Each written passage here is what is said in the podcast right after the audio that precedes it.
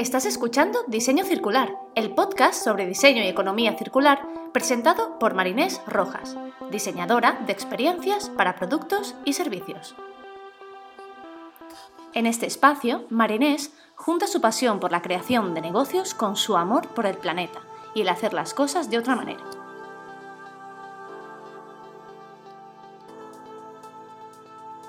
Hola, hola, bienvenidas y bienvenidos a un nuevo episodio de Diseño Circular. Ya hemos llegado al episodio número 30, así que estoy súper contenta. 30 semanas seguidas, es todo un logro y estoy, la verdad que, bueno, pletórica. Hoy aprovecho para comentarte que a partir de este episodio los episodios de diseño circular saldrán cada 15 días. Saldrán los viernes, pero cada 15 días. Y nada, aquí seguimos, sí, una semana más en el confinamiento. Espero que lo lleves bien, espero que estés aprovechando al máximo este tiempo de reflexión y de parar.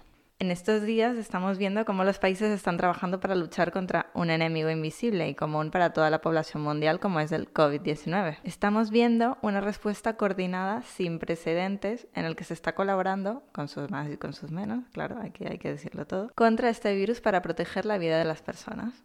Hemos tenido que cambiar radicalmente casi todo lo que hacemos. Cómo trabajamos, cómo hacemos ejercicio, cómo socializamos, cómo cuidamos de nuestra salud, compramos, cómo se educan a nuestros hijos, en el caso de que tengas hijos, o cómo te educas tú también, o cómo cuidamos a los miembros de la familia. Estamos viendo una respuesta que se creía imposible o muy difícil de conseguir en la lucha contra el cambio climático. Sin embargo, se abre ante nosotros un momento de oportunidades, ya que muchas hipótesis que se tenían sobre, por ejemplo, reducción de emisiones de CO2 o medidas para tomar contra el cambio climático, estamos viendo cómo ya no son hipótesis y son posibles de aplicar.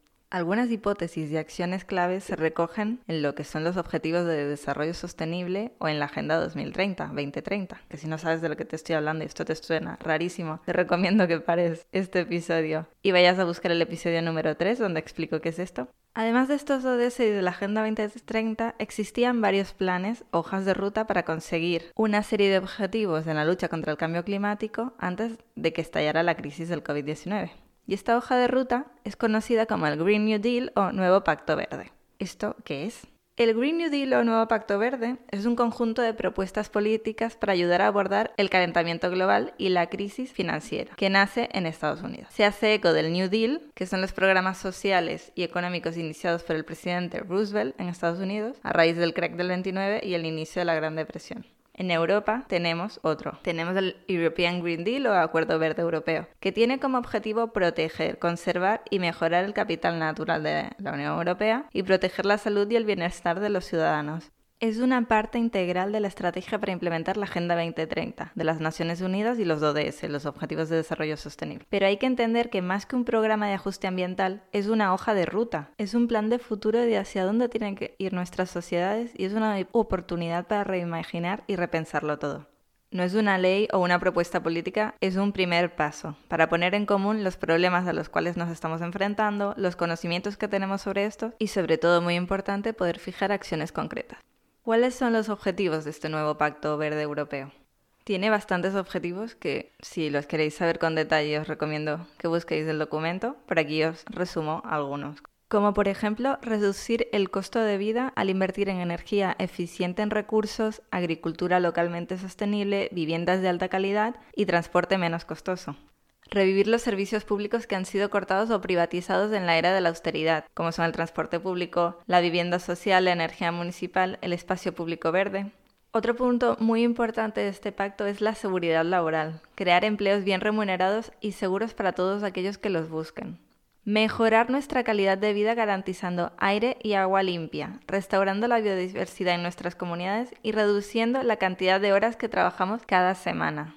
Proteger a los ciudadanos y sus comunidades de los desastres naturales. Las inversiones en vivienda e infraestructuras nos tendrían que mantener a salvo en caso de terremotos, de inundaciones y otras situaciones de emergencia. Luchar contra las causas de la migración involuntaria y garantizar que las personas más vulnerables al cambio climático tengan el apoyo que necesitan.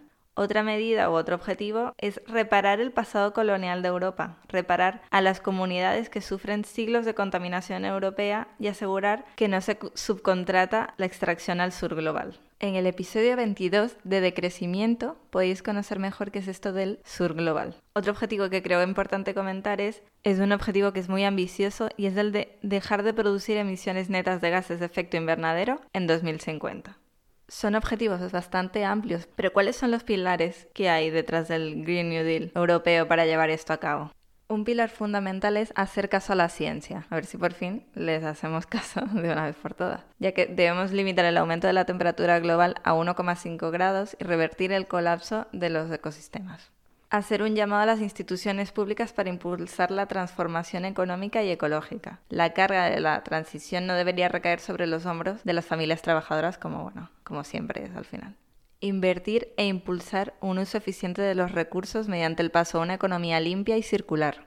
Otro punto muy importante, otro pilar fuerte de este deal, es empoderar a los ciudadanos y sus comunidades para que tomen las decisiones que al final acabarán moldeando su futuro. Por eso la importancia de diseñar con las personas y no para ellas. La co-creación es fundamental, cooperación, colaboración es clave en todos los sentidos.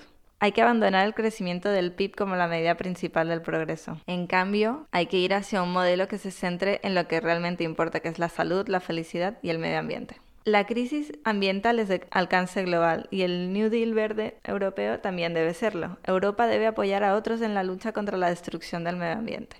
Todo esto suena bastante bien y se acerca a lo que queremos, pero ahora nos encontramos en una situación de buca, volatilidad, incertidumbre, complejidad y ambigüedad, que cambia muchas cosas, ¿o no? ¿Qué pasa ahora con el COVID-19? En solo unas pocas semanas, la pandemia del COVID-19 se ha extendido por todo el mundo causando pérdidas humanas y un revés económico histórico, del cual aún no conocemos el impacto total. Estamos viviendo una crisis sin precedentes. El COVID-19 nos ha obligado a parar. Y con este parón de ahora, aquí en España ya de un mes, nos damos cuenta, si ya no lo habíamos hecho antes, de que vivimos en un sistema totalmente frágil e inestable basado en necesidades y prácticas anticuadas, nada alineadas con lo que necesita el planeta y los que habitamos en él.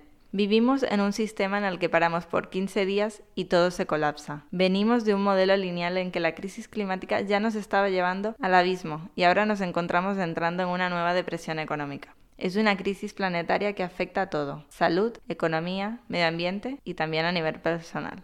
Estamos teniendo una reacción ante el COVID-19 que no hemos tenido en todos estos años contra la crisis climática. ¿Por qué? Hay una diferencia temporal entre las dos crisis. El coronavirus es una amenaza inmediata y la del clima es más a medio y largo plazo que esto no es excusa, porque al final llegará, simplemente que no lo sentimos como una amenaza que está tan cerca. Vemos una evidente relación entre causa y efecto.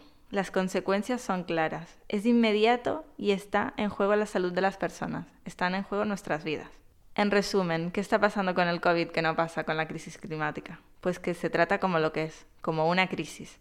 Ante esta situación, ¿cómo queda el Green New Deal o el nuevo Pacto Europeo? Este pacto tiene que seguir. Despriorizarlo es un gran error. Los científicos han advertido durante mucho tiempo sobre la inevitabilidad de una pandemia debido a la invasión implacable de nuestra civilización en los ecosistemas naturales y la vida silvestre. Si la Unión Europea no logra transformar sus prioridades económicas, no podremos evitar no solo la próxima pandemia, sino también un desastre climático sin precedentes. Frente a los graves impactos económicos del COVID-19, es incomprensible que la Unión Europea reflexione si las apuestas son suficientemente altas, pero lo que está en juego no es mucho más alto que el cambio climático. No hay vacuna para el cambio climático, después de que el planeta se caliente más allá de los 2 grados centígrados. Será el punto de no retorno. Hay que asegurarse de que los programas de recuperación económica ante el COVID-19 no solo tomen medidas para proteger a los más vulnerables durante la pandemia, ya que hay que tomar acciones claras ante la situación, sino que garanticen la sostenibilidad económica a largo plazo para evitar la próxima gran crisis ecológica. ¿Qué aprendizajes nos está dejando la crisis del COVID-19? Porque sí, me gusta verlo como un aprendizaje y no como un castigo. El crecimiento no es ni debe ser el único componente para medir el progreso social. Ya vemos como todo a la mínima colapsa. Debemos trabajar juntos y coordinar esfuerzos. Si uno trabaja para solucionar el problema, pero la otra parte no, al final no se consiguen los objetivos necesarios. Hay que estar alineados. Son momentos de colaboración, de cooperación y de liderazgo colectivo. No solo hay que pensar en acciones concretas para solucionar el problema, sino ser conscientes de que ese problema forma parte de algo más grande y se necesitan soluciones estructurales y a largo plazo. Hay que tener un pensamiento sistémico. Las decisiones que en tiempos normales podrían llevar años de deliberación, como lo hemos visto, en estos momentos de cambio se aprueban en cuestión de horas.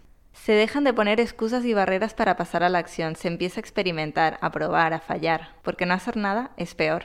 El decrecimiento y los parones temporales son posibles y ayudan a cortar el número de emisiones de manera drástica. Lo hemos visto en cielos de China despejados. Desde la India se ve el Himalaya después de 30 años. Y hay muchísimos otros casos donde la contaminación se ha reducido tan drásticamente que los niveles son buenos. Además de los cambios que hemos visto a nivel económico y medioambiental, hay una clara tendencia hacia volver a los orígenes, para cuidarnos, ver qué es lo que realmente nos llena y conectar con nuestra humanidad y con nuestra naturaleza. Todos somos uno, simplemente que nos hemos olvidado, formamos parte de un todo se está manifestando el poder de las comunidades, se están descubriendo viejos lazos y los nuevos lazos están tomando forma a medida que los vecinos toman sus ventanas, sus balcones, se descubre un nuevo potencial gracias a las tecnologías. Podemos disfrutar del tiempo y centrarnos en vivir, algo que es tan sencillo, muchos parece que habían olvidado. Como todo en la vida, esto también pasará, pero las decisiones que tomemos ahora podrían cambiar nuestras vidas para los años que vienen. ¿Y ahora? ¿Y ahora qué hacemos? ¿Hacia dónde tenemos que ir? Una cosa está clara, y siento decirlo aquí por si no lo teníais claro todavía, pero no podemos volver atrás a la supuesta normalidad. Estoy aquí haciendo comillas con los dedos, muchas comillas. La normalidad, comillas, era una crisis y debe ser tratada como tal. No podemos seguir mirando para otro lado y seguir escurriendo el bulto. Si nuestros gobiernos rescatan a los bancos, las aerolíneas, las fábricas de automóviles y las compañías de combustibles fósiles, nuestra respuesta al COVID-19 podría llevarnos nuevamente al abismo. Pero si anteponemos las personas a las ganancias, nuestra respuesta podría impulsarnos hacia una frontera de justicia, de sostenibilidad y de solidaridad. Debemos resistir las tentaciones de soluciones a corto plazo en respuesta a esta crisis actual que nos arriesgan a seguir utilizando combustibles fósiles en las próximas décadas. Necesitamos ampliar las inversiones, especialmente en los campos de movilidad sostenible, las energías renovables, la renovación de edificios, la investigación y la innovación, la recuperación de la biodiversidad y la economía circular. Debemos seguir con la Agenda 2030 como brújula, no tenemos que olvidarnos de ella. Con cambios, seguramente, y priorizando, pero no debemos salirnos del plan. Los gobiernos aún deben presentar planes climáticos más duros en 2020, a pesar del retraso de la COP26. La acción urgente para proteger y conservar la biodiversidad debe ser una parte clave de nuestra respuesta a esta crisis mundial de salud. Es un aspecto clave para garantizar la supervivencia y el bienestar a lo largo de nuestras sociedades.